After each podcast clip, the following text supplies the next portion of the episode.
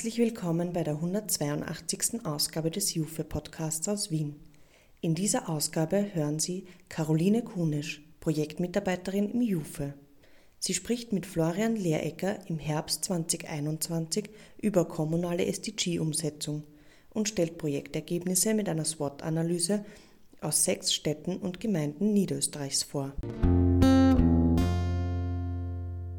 Hallo, freut mich, dass ich euch ein bisschen einen Einblick geben darf in die Ergebnisse aus dem aktuellen Projekt, das wir hatten zur kommunalen SDG-Umsetzung in Niederösterreich. Und wir werden das in Form von einem kleinen Interview machen heute. Genau, absolut. Caro, du bist Projektmitarbeiterin im IUFE und beschäftigst dich da intensiv mit der kommunalen SDG-Umsetzung in Städten und Gemeinden Österreichs. Gemeinsam haben wir da in den letzten Jahren auch das ein oder andere Projekt erfolgreich abgewickelt.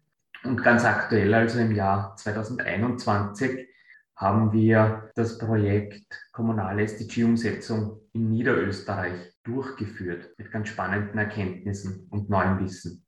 Möchtest du, bevor wir inhaltlich starten und auf die Ergebnisse kommen, bitte das Projekt kurz vorstellen? Ja, gerne. Wie gesagt, das hat jetzt dieses Jahr stattgefunden, das Projekt, gefördert vom Land Niederösterreich haben wir uns angeschaut, wie es denn um die kommunale SDG-Umsetzung momentan steht. Ziele von dem Projekt waren unter anderem die Durchführung von einer SWOT-Analyse, also die Erhebung von den Stärken, Schwächen, Chancen und Risiken von den SDGs in den sechs Kommunen. Und diese SWOT-Analyse werden wir uns später auch im Detail anschauen. Weiter ist es gegangen mit der Ermittlung von der Relevanz und von der Bekanntheit in den sechs Gemeinderäten in den niederösterreichischen Gemeinden Städten. Und wir haben uns auch angeschaut, was gibt es denn für konkrete SDG-Handlungsoptionen und Anwendungsmöglichkeiten in Kommunen. Ein weiteres Ziel war die Förderung von der Bewusstseinsbildung generell für die SDGs.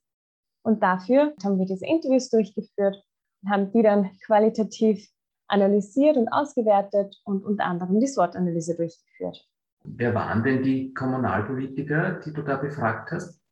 Und zwar haben wir unter anderem mit der Bürgermeisterin von Zentendorf an der Donau gesprochen, Marion Törek, dann aus Gablitz mit dem Umweltgemeinderat Bernhard Haas, genauso aus Baden Vizebürgermeisterin Helga Chrismer.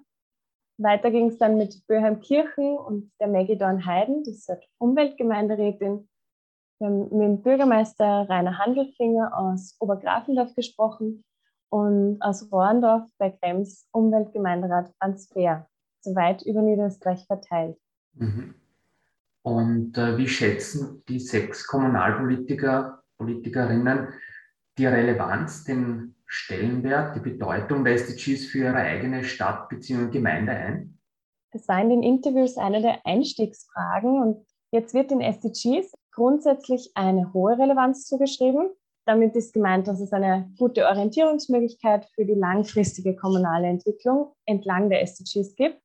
Und im Vergleich dazu ist die Relevanz der SDGs für das konkrete Handeln eher als weniger hoch eingeschätzt worden, also für die konkrete Projektarbeit. Mhm. Und äh, wenn wir uns jetzt äh, weiter anschauen, die SWOT-Analyse, wie sieht es da aus? Ich möchte gleich beginnen bei den Stärken.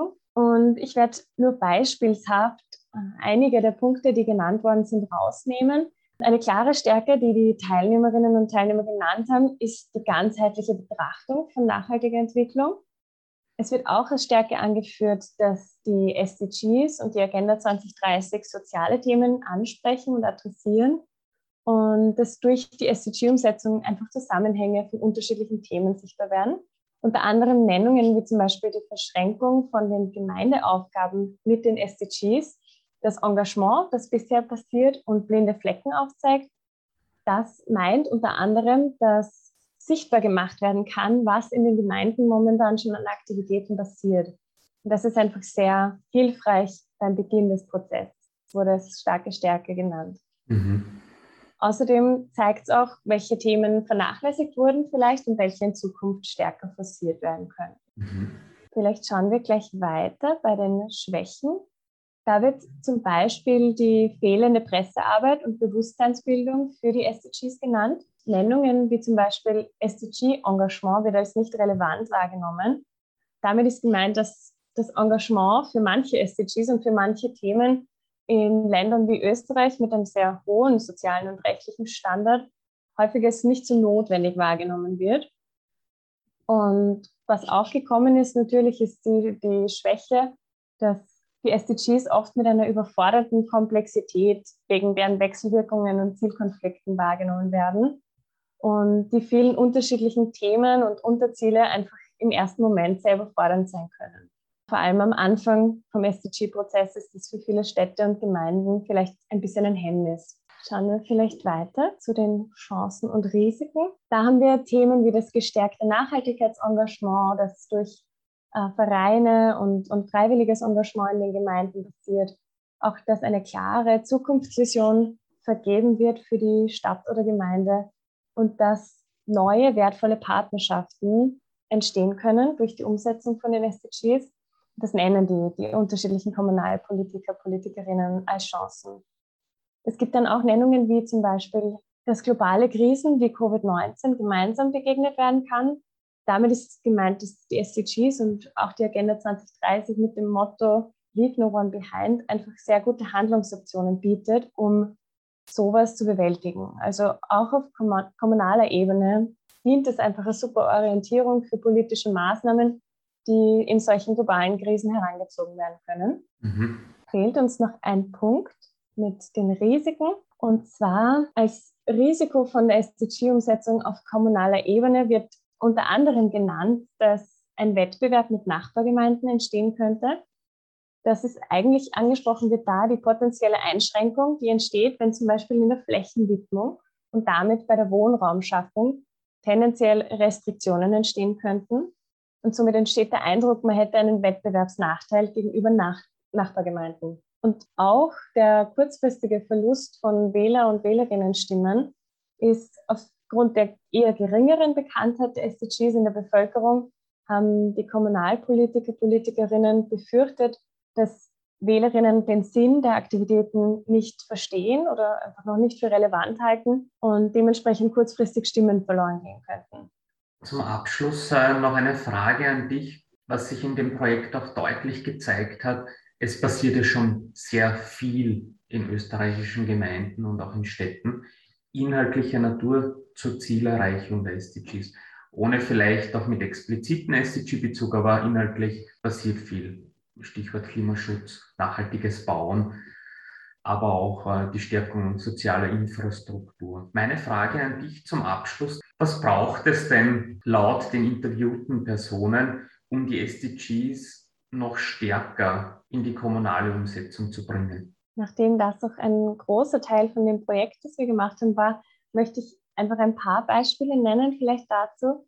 Ein wesentlicher Punkt war da einfach, dass es sehr viel Sinn macht, so eine Bestandsanalyse, eine Art SDG-Check, ein SDG-Mapping durchzuführen, um aufzuzeigen, was gibt es eigentlich schon. Wie du gerade genannt hast, gibt es sehr viele Aktivitäten in den Gemeinden und Städten, in, in Niederösterreich in dem Fall.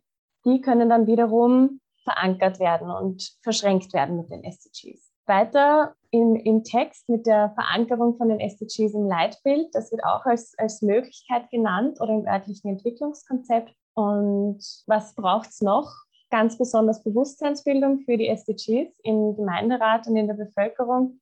Kann man sich vorstellen mit Plakaten oder mit Werbung am, am Fußballplatz. Also da gibt es ganz viele Möglichkeiten, Infomaterialien zu teilen. Und was auch eine sehr positiv beeinflussende Sache ist, ist eine verantwortliche und koordinierende Person, die sich in der Gemeinde oder in der Stadt für die SDGs verantwortlich fühlt, den Prozess einfach weiter antreibt und mitdenkt, dass die SDGs mit berücksichtigt werden. Mhm. Weitere Möglichkeiten sind zum Beispiel sowas wie eine SDG-Challenge in der Gemeinde zu starten, mit der Bevölkerung gemeinsam oder auch auf der politischen Seite die SDG-Musterresolution zu unterschreiben und wie gesagt, das ist natürlich jetzt nur ein Bruchteil von dem, was wir herausgefunden haben durch das Projekt. Mhm. Ja, und ich sage vielen herzlichen Dank für die spannenden Einblicke, für die interessanten Ergebnisse. Ciao, Baba.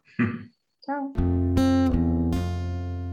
Sie hörten Caroline Kunisch, Projektmitarbeiterin im JUFE, im Gespräch mit dem JUFE-Geschäftsführer Florian Lehrecker.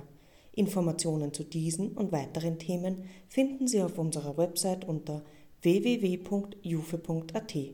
Ich darf mich an dieser Stelle von Ihnen verabschieden und freue mich auf ein Wiederhören.